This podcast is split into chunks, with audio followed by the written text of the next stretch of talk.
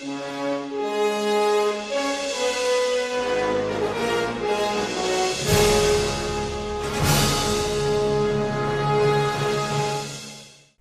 willkommen zum Podcast Zurück in die Zukunft. Wir entführen euch heute in die Welt von neuen bzw. alten Trends. Also Trends, die sowohl früher als auch heute modern sind und in unserem Alltag einen Platz gefunden haben. Und genau diese Trends nehmen wir heute unter die Lupe. Wir sind Alexa und ich bin Samir. Wir studieren beide an der PH in Freiburg und sind begeisterte Trendentdeckerinnen. Und heute haben wir ein paar spannende Themen für euch dabei. Und damit wollen wir auch gleich beginnen. Denn heute soll alles rund um Trends gehen. Ein paar von euch haben wir gefragt, was für Trends euch direkt in den Kopf stoßen, die früher total in waren und ihr heute wiederentdeckt oder auch sogar zu Hause habt. Schlaghose. Ähm, Fliegerbrille, habe ich das wieder gesehen? Plattenspieler. Strickpullover und Schallplatten. Noch nachdenken. Ähm, also selbst machen, Marmelade einkochen, irgendwelche Sachen, also selbst produzieren und nicht unbedingt kaufen. Jeans. Scooby-Doo-Armbändchen. Schulterpolster. Schlaghosen. Das waren jetzt ein paar Meinungen von euch. Da war ja einiges dabei, von Do-it-yourself bis zu Pilotenbrillen und die klassische Jeans. Leider können wir aber nicht auf alle Trends eingehen, darum haben wir für euch drei Kategorien vorbereitet. Kategorie 1 Mode. Ich habe heute das Vergnügen, euch die Kategorie Mode vorzustellen. Es ist nicht ganz einfach, aus diesen vielen Trends einen auszuwählen. Ich habe mich jedoch für einen Trend entschieden, der in fast jedem Kleiderschrank vorzufinden ist. Im Jahr 2022 wurden weltweit etwa 2 Milliarden davon verkauft. Allein in Deutschland 100 Millionen. Es ist ein besonderer Trend, der sich über die Jahrzehnte zieht und in über 100 Jahren immer einen Platz gefunden hat. Samia, hast du eine Ahnung, von welchem Trend oder von welchem Kleidungsstück hier die Rede ist? Hm, lass mich mal überlegen. Handelt es sich vielleicht um eine damalige Arbeiterhose? Ja, da kommst du der ganzen Sache schon ziemlich nahe. Hm. Sagt dir eine Marke davon etwas? Ich könnte jetzt nur raten, aber ich glaube, wir hatten es vorher ein bisschen angesprochen. Könnte es sein, dass ähm, eine ganz bekannte Marke, vielleicht sogar auch die erste davon, die Levi's ist? Ja, ganz genau. Es ist ganz einfach schlicht und weg die Jeans oder auch der Jeansstoff aus Denim. Von verschiedenen Schnitten der Jeanshose über Kleider, Jacken, Taschen oder ganze Outfits. Der blaue Stoff ist immer dabei und aus unserem Alltag kaum wegzudenken. Doch so alltäglich ist die Jeans eigentlich gar nicht. Kaum ein Kleidungsstück hat eine so spannende und rasante Karriere hingelegt, wie die auch bei uns bekannte Nietenhose aus Denimstoff. Im Jahr 1847 wanderte der fränkische Händler Levi Strauss nach San Francisco aus. Dort nähte er zuerst robuste und widerstandsfähige Arbeitskleidung, die vor allem bei der harten Arbeit der Goldgräber zum Einsatz kam. Im Jahr 1873 erfand er die Jeans mit der bekannten blauen Färbung. Dafür wurde der Farbstoff der Blätter der Indigo-Pflanze genutzt. Die typischen Nieten an den Taschenecken sollten bei der Arbeit die Abnutzung schützen. So verbreitete sich der, die Jeanshose als Arbeitshose zum Beispiel bei Cowboys, Eisenbahnarbeitern und Handwerkern. Später gab es auch Hemden und Jacken aus Jeansstoff.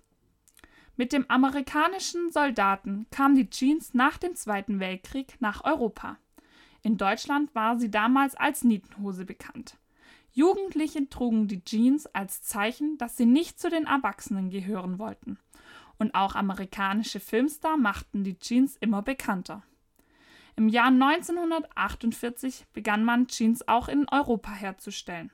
Seitdem war die Beliebtheit der Hose nicht mehr aufzuhalten. Eine Sache, die sich im Laufe der Zeit immer änderte, ist der Schnitt der Jeanshose. Von Schlaghosen, Karottenhosen bis Baggy Jeans über Skinny Jeans hat die beliebte Hose mittlerweile schon fast jede Gestalt angenommen und gilt so als Dauerrenner in der Modeindustrie. Ja, voll krass, dass es die wirklich so lange schon gibt. Ähm, das kann man sich voll schwer vorstellen, wenn wir jetzt in diesem Zeitalter leben. Also ich sehe sie auf jeden Fall immer. Also ob jetzt in der Bahn, im Bus, ob manche trainieren sogar bei mir im Tanztraining mit einer Jeans. Also ich glaube, das ist einfach so was Alltägliches geworden. Wenn man irgendwie nichts findet, kann man schnell in eine Jeans reinschlüpfen. Das passt irgendwie zu allem. Deshalb ist es auch, glaube ich, so ein Trendsetter und ähm, wird, glaube ich, auch für ewig fortbestehen. Da ich neben dem Fach AOG, Alltagskultur und Gesundheit auch Kunst studiere, habe ich mich dafür entschieden, euch einen ganz besonderen Trend aus dem eher technischen Bereich vorzustellen. Vielleicht macht es bei euch Klick, wenn ich euch verrate, dass es sich um das Thema Fotografie handelt. Alexa, was glaubst du, welcher Trend ist wieder zurückgekehrt und hat etwas mit Fotografie zu tun? Ja, also ähm, da fällt mir ganz spontan diese Instax-Kameras ein. Ja, ganz genau. Und zwar handelt es sich um das Thema Analogkamera. Also wo warst du mit der ähm, Instax ganz richtig. Für all die, die da draußen nicht ganz wissen, was eine Analogkamera ist, habe ich einen kleinen Exkurs vorbereitet, damit es für alle Klick macht. Eine Analogkamera bedient sich einer filmbasierten Technik. Das bedeutet also, dass wenn man auf den Auslöser der Kamera drückt, wird dann auf einem lichtempfindlichen Medium, also dem eingelegten Film, ein Lichtbild kreiert. Diese Bildinformation wird dabei nicht in der Kamera selbst gespeichert, sondern wird erst im Entwicklungsprozess sichtbar. Hier kann man dann vom belichteten Film Abzüge erstellen lassen. Das allererste optische Foto entstand 1860 von Joseph Niepce, nachdem er mehrere Jahre experimentiert hatte. Anschließend klügelte noch im selben Jahr Daguerre das Ganze an der Französischen Akademie der Wissenschaft in Paris aus. Und 1861 entstand dann das allererste Farbfoto von Clerk Maxwell. Farbfotos für Konsumenten gab es dann erst ab 1960. Ich habe mich für euch mit einer Expertin getroffen, denn Katharina ist Kunsttutorin an der PH und für die Dunkelkammer zuständig. Sie kann uns einen noch tieferen Einblick zum Thema Analogkamera geben. Hi Katharina. Alexa und ich haben uns mit dem Thema beschäftigt und dabei ist uns aufgefallen, dass immer mehr Leute trotz ihrer guten Handybildqualität trotzdem immer mehr zur Analogkamera zurückgreifen. Woran glaubst du, könnte es liegen, dass Analogfotografie wieder so im Trend ist? Also ich könnte mir vorstellen, dass es vielleicht daran liegt, dass heutzutage die Welt so schnelllebig ist und wir haben drei Millionen Fotos auf unseren Handys, auf unseren Computern und letztendlich gucken wir sie nicht mehr an. Ähm, und bei der analogen Fotografie geht ja alles etwas langsamer. Ähm, man muss schon allein bedenken, die Filme, die kosten ja auch Geld. Das ist ja inzwischen relativ teuer geworden und es ist viel wert, wenn man ein so ein Bild macht und dann muss man sich quasi überlegen, was fotografiere ich gerade, was möchte ich fotografieren, was interessiert mich an der Situation. Sind es die Farben, ist es das Licht, ist es der Moment, sind es die Menschen? Da kann man ganz viel drüber nachdenken und ich glaube, das tut man auch eher, wenn man für so einen Film 20 Euro gezahlt hat und da vielleicht nur 36 Bilder drauf sind. Oder es gibt ja auch noch ganz andere Preisklassen, je nachdem, für was man sich entscheidet und welches Modell man, mit welchem Modell man fotografiert. Ähm, und ich glaube, dass an der Stelle vielleicht auch so was Meditatives mit der Fotografie reinkommt und dass es auch einfach so ein, ja, so ein Rückschritt ist zu etwas, was einfach mehr Zeit in Anspruch nimmt und dadurch kommt man mehr auf den Punkt zurück zu dem, was wirklich zählt oder was wirklich wichtig ist. Ja, cool. Ja, so habe ich es noch gar nicht gesehen, aber da hast du voll recht. Also ich habe auch mega viele Bilder auf meinem Handy, also wirklich sehr viele Bilder. Ich schaue sie mir ja wirklich gerne durch, abends manchmal, bevor ich schlafen gehe.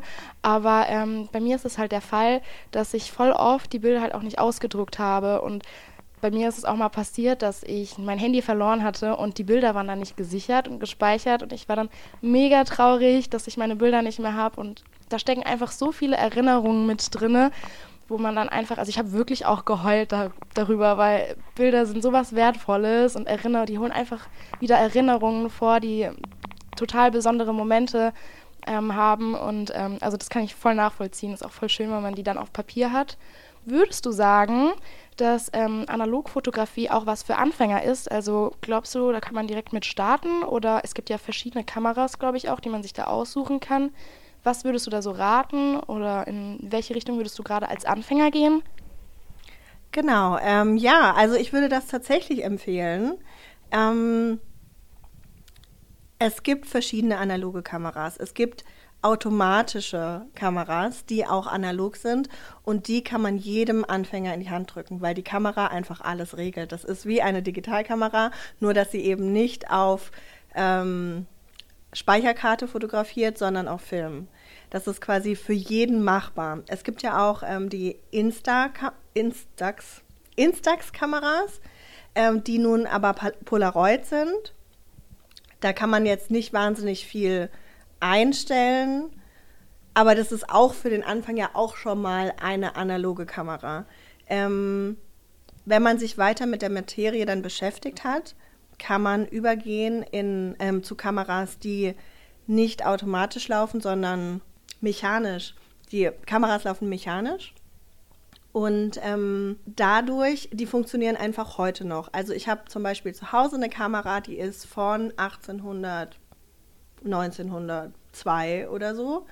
Oh, und weil die Mechanik läuft, das ist quasi einfach nur ein Auslöser, der macht, dass, dass durch die Blende Licht kommt und dann macht das wieder zu und schon ist mein Bild belichtet. Und das funktioniert einfach bis heute noch und ich habe tatsächlich zufällig heute Negative von dieser Kamera dabei, die ich auch vergrößern will, weil ähm, funktionieren die, diese Kameras einfach noch und ähm, die gehen auch nicht kaputt, weil sie so gebaut sind, dass sie nicht kaputt gehen. Das ist was ganz Tolles. Ich bin davon so begeistert, dass es eben, man braucht keinen Akku, man braucht keinen Strom. Es funktioniert einfach. Und ähm, man kann es zu jeder Zeit mitnehmen. Man muss sich ein bisschen auskennen, aber letztendlich ist es auch was, was man lernt durch die Zeit und mit der Beschäftigung mit dem Thema. Kann also jeder anfangen. Der Bock hat, kann damit anfangen und dann kann man sich immer tiefer einarbeiten. Das fand ich jetzt gerade so interessant mit deiner alten Kamera. Wie ist das dann? Weil du hast ja Filme, du brauchst ja Filme dafür. Findet man da heute noch was für so alte Kameras? Ja, also es gibt ähm, einen Großhandel in der Hauptstadt, ähm, der wirklich gut ist und dort gibt es alle möglichen Filme. Man kann aber auch immer wieder bei eBay Kleinanzeigen gucken, ob Leute Filme verkaufen. Ähm, auch gibt es für nicht ganz so alte Kameras gibt es Filme bei DM und Rossmann und Drogeriemärkten. Ähm, genau, es gibt überall noch Filme, aber sie kosten halt Geld und sie werden immer teurer. Als ich damals vor allen Dingen fotografiert habe, ähm, haben die Filme noch irgendwie drei Euro gekostet und inzwischen kosten sie teilweise 15 oder mehr. Und dann muss man sich natürlich überlegen, ob man sich das leisten kann. Das ist leider eine kostspielige Sache und auch Frage, ob man sich das eben leisten kann. Aber wenn man seinen Film gefunden hat und der vielleicht auch gut ist oder gut zu einem passt und man kann das dann immer wieder benutzen, dann also immer wieder den gleichen kaufen, dann kommt man da auch langsam rein. Ähm, du bist auch oft in der Dunkelkamera. Wie ist das für dich hier zu arbeiten? Ja, super. Ich bin natürlich hier zu Hause. ähm, ich liebe die Dunkelheit. Nein, und ich liebe das rote Licht. Und ähm, man arbeitet ja bei orangenem Licht und bei grünem Licht hier gerade an der PH. Ähm, es gefällt mir einfach total gut. Ähm, ich liebe den Geruch von den Chemikalien. Das ist einfach für mich voll das Heimatgefühl und ähm, ja, ich bin wirklich sehr, sehr glücklich hier. Glaubst du, dass der Hype noch lange fortbestehen wird oder ist das nur eine kurze Phase? Ich glaube, dass dieser Hype immer wieder kommt. Also es wird immer Phasen geben, wo junge Leute sich neu wieder mit dem Thema beschäftigen, weil sie durch entweder ihre Großeltern oder Eltern darauf gestoßen werden oder irgendjemand eine alte Kamera abzugeben hat und man zufällig da dran stößt und sich dann mit dem Thema beschäftigt. Deswegen glaube ich, es kommt immer wieder. Ich hoffe nur, dass es wirklich nie ausstirbt. Und ich hoffe, dass es auch irgendwann wieder so preisgünstiger wird, weil damit, also damit man wirklich mehr fotografieren kann. Ja, da hoffe ich ganz fest mit dir. Vielen Dank fürs Interview. Alexa, hast du zu Hause auch eine Analogkamera und bist im Trend mit weit oben? Ja, tatsächlich ähm, fotografiere ich sehr gerne und habe mir so ungefähr vor zwei Jahren ähm, auch eine Analogkamera angeschafft. Und bei der Analogkamera handelt es sich tatsächlich um die Kamera meiner Oma, mit der sie früher, ähm, wenn sie auf Reisen war oder von ihren Enkeln, äh, ganz viele Bilder gemacht hat. Boah, das hört sich ja cool an. Weißt du ungefähr, aus welchem Zeitraum die Kamera ist? Ähm, so richtig glaube ich nicht, aber ich, ich würde es jetzt schätzen, dass sie sie irgendwann in den 60ern gekauft hat. Ach cool, dann ist es auch noch eine ganz alte. Ja, finde ich auch total spannend. Habe ich auch welche zu Hause. Was ist das für dich für ein Gefühl, mit der Bilder zu schießen?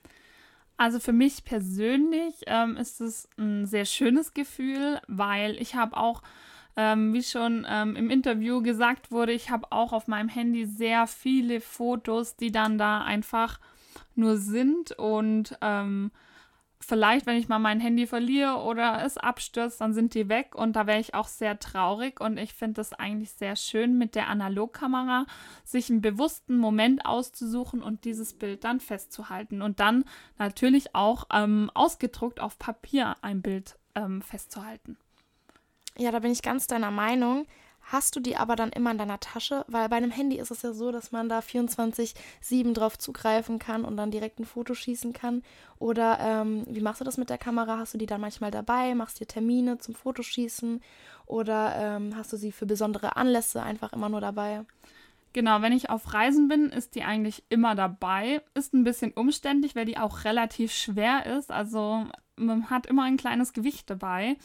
Ähm, sonst nehme ich sie mir immer gezielt mit, wenn ich äh, zu feiern gehe mit Familien oder Freunden. Da mache ich sehr gerne diese Fotos, weil bleibt noch mal ganz anders in Erinnerung.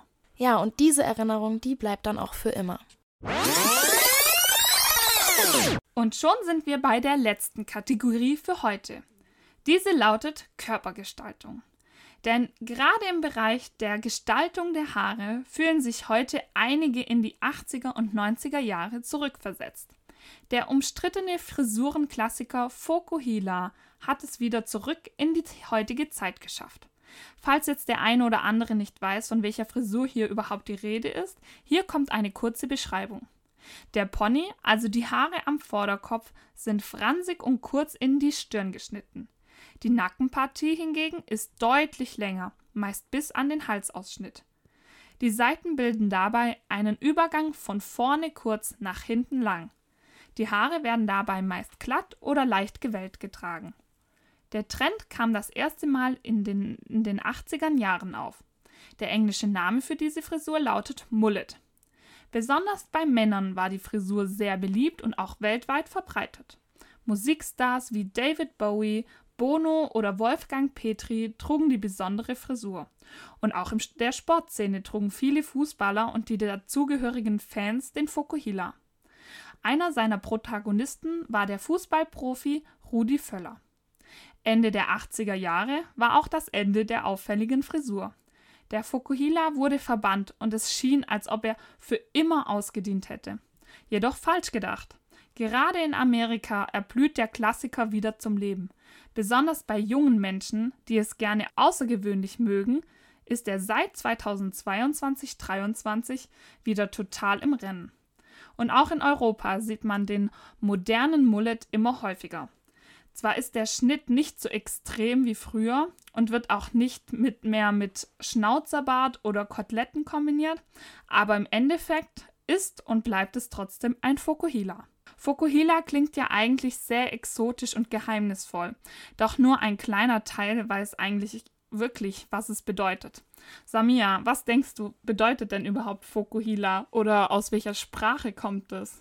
Fokuhila, mm, ich würde jetzt mal raten, vielleicht so aus dem spanischen Bereich oder sowas. Und ich weiß nicht wieso, aber es erinnert mich an eine Pflanze. Ähm, vielleicht kannst du mir ja mehr dazu sagen. Genau, viele denken wie du auch ähm, bei Fokuhila an eine Sprache, die in sonnigen und warmen Ländern ähm, gesprochen wird. Aber das ist wirklich weit gefehlt, denn der Ursprung sucht man ähm, vergebens in einer Fremdsprache. Das Geheimnis ähm, um den Begriff Fokuhila ist schnell gelüftet, denn es setzt sich schlicht und einfach aus der Beschreibung des beliebten Schnittes zusammen. Vorne kurz, hinten lang. Fokuhila. Ach was, wie witzig. So, und jetzt sind wir ja schon fast am Ende unseres, unseres Podcasts und wir wollen enden mit einer kurzen Fragerunde. Die ist so aufgebaut, dass jeder von uns eine Frage mitgebracht hat für den anderen und die müssen wir ganz spontan ähm, beantworten. So, ich beginne mal. Samia, meine Frage für dich wäre, welchen Trend findest du denn persönlich wirklich schrecklich, der am liebsten im Schrank oder in einer Kiste bleiben sollte und nie wieder zurückkommen sollte? Oh je, jetzt muss ich wirklich aufpassen, dass ich da draußen auch niemanden angreife, weil ähm, ich finde es ja eigentlich immer ganz toll, dass wir uns alle so verschieden kleiden, denn das macht ja auch irgendwie ein bisschen die Persönlichkeit aus und äh, man sagt ja auch, Kleider machen Leute. Ähm, deshalb ist das wirklich jetzt nur meine persönliche Meinung, aber ich habe selber schon gesündigt. ähm, denn ich mochte oder beziehungsweise mag inzwischen gar nicht mehr diese bunten Leggings, also die man dann auch noch ähm, unter einer Hotpants trägt oder so, also wirklich so knall-neonfarbene Leggings, pink, grün, blau, in allen möglichen Farben und dann am besten noch irgendwie ganz hohe Socken mit Ballerinas oder sowas würde ich jetzt heutzutage nicht mehr tragen. Ähm, ist natürlich jedem das seine. Ähm, aber ähm, was findest du denn nicht so toll? Ja, also ich persönlich ähm, bin da bei diesen ähm, Röhren Jeans ähm, in bunten Farben dabei. Also ich fand, habe die früher auch gerne getragen in Pink und Grün und ich glaube, so ein Gelb hatte ich auch noch. Das waren sehr enge Hosen in bunten Farben. Und die wurden dann auch zu jeglichen anderen Farben kombiniert. Das wäre so meine Sache, die gerne im Schrank bleiben darf. Ja, daran kann ich mich auch noch erinnern. Davon hatte ich auch ganz viel. Also wirklich Colorblocking bis zum geht nicht mehr. So, und jetzt kommen wir an meine Frage an dich. Welchen Trend machst du denn mittlerweile mit? Ich würde sagen, es ist die Bauchtasche oder mittlerweile eher Brusttasche genannt. Ähm, die war ja früher total in, ich glaube, so in den 80ern und 90er hatte da jeder Papa und jede Mama im Urlaub mal so eine Bauchtasche. Da war dann das ganze Leben drin organisiert.